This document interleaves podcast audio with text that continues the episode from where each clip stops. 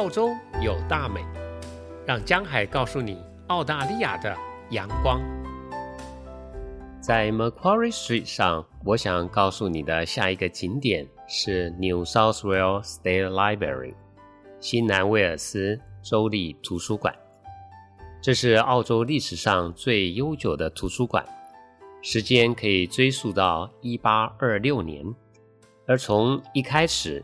这里就秉持了相同的信念，那就是 “Library is every man's university”。图书馆是每一个人的大学，所以任何人都可以免费使用的。这里经常有各种免费的展览。如果你在城里逛累了，想找一个安静的地方休息，看看展览，划划手机，那这里。一定是一个很棒的选择。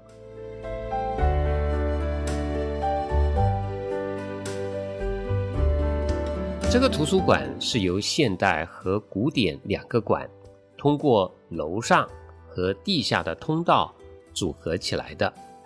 现代馆靠 Macquarie Street，是在一九八八年为了纪念第一舰队来到这里两百年所扩建完成的。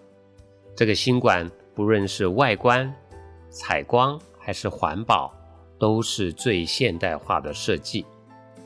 另外一个古典馆叫做米切尔，是为了纪念当年把自己一生的宝贵收藏全都捐给图书馆的 David Scott Mitchell 而命名的。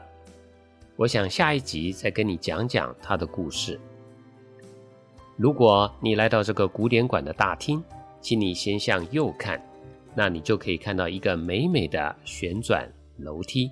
一般人很少知道，其实呢，你是可以走上楼梯的。那里有非常安静，而且高水平又免费的艺术展览。好，现在请你再把注意力向地板上看一看，你就可以看到一张很大的地图，叫做 Tasman Map。这是图书馆最珍贵的财产之一。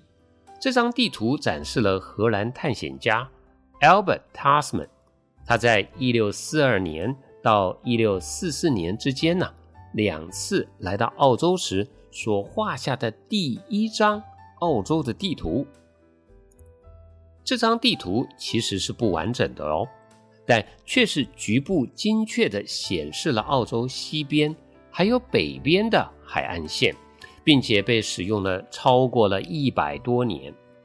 后来啊，库克船长在一七七零年来到东岸时，他又画了一部分东岸的地图。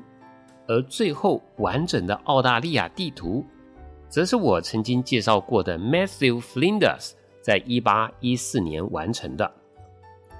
所以，请你想想看，为什么图书馆？会决定把一张不完整的澳洲地图放在这么重要的大厅呢？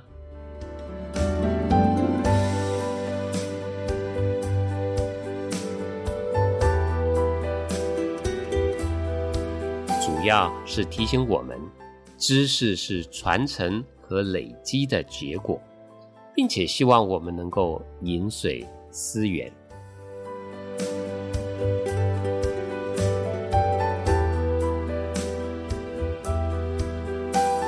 人类的文明本身呢，就是一个不断面对问题和解决问题的历史。在这个过程中，人们把学到解决问题的知识传承、累积下来，于是就有了力量，能够解决其他更多的问题。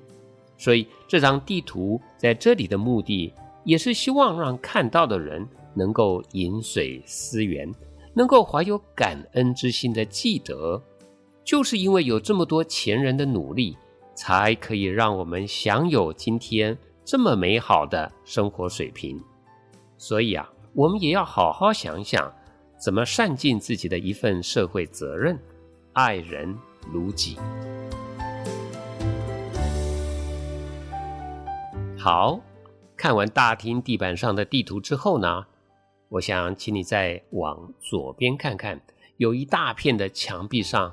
刻了这么一句话，他说：“In both lays the soul of the whole pastime, the articulate, audible voice of the past, when the body and material substance of it has altogether vanished like a dream.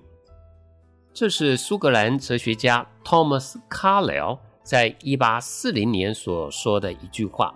他的意思是，书 可以清晰地记下前人的思想、感情和精神，即使他们的身体早已如梦一般的消逝。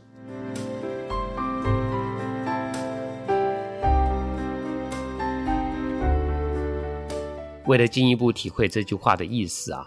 我想请你再向前走几步路，走到图书馆的阅览室。进去之前呢，我想请你先回想一下一部电影《美女与野兽》。记不记得电影中有一幕，就是当女主角 bell 啊走到野兽的宫殿里，突然她看到了一座四周全都摆满了书，而且高到天花板的图书馆。对，你会看到的就是这么震撼的景象。这真实的一幕呢，会让你站在那里发呆到不想离开，因为四面的书墙啊，大概有三层楼高，而且空间非常的宽阔壮观。眼前的这个阅览室估计有超过了一万五千本以上的书，而这座图书馆里的藏书呀，超过了五百万本。这么多的书和知识，真是一辈子也看不完的。我们真的是生活在一个非常幸福的时代，因为在八零年代有了电脑，九零年代有了网际网路。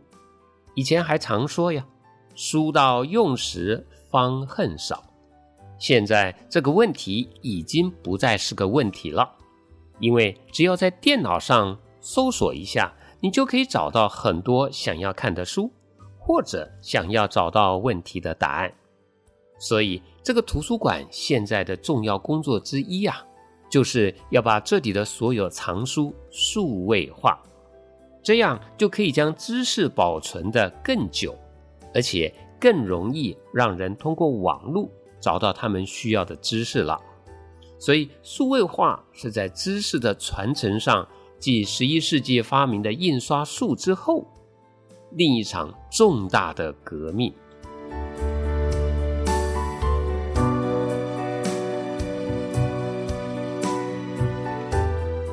你说，我们是不是太幸福了呀？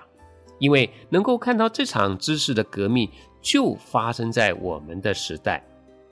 可是哟，这却带来了另一个重大的问题。想想看。那是什么呢？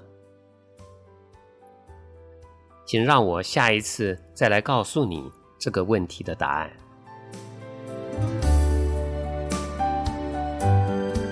我是江海期待我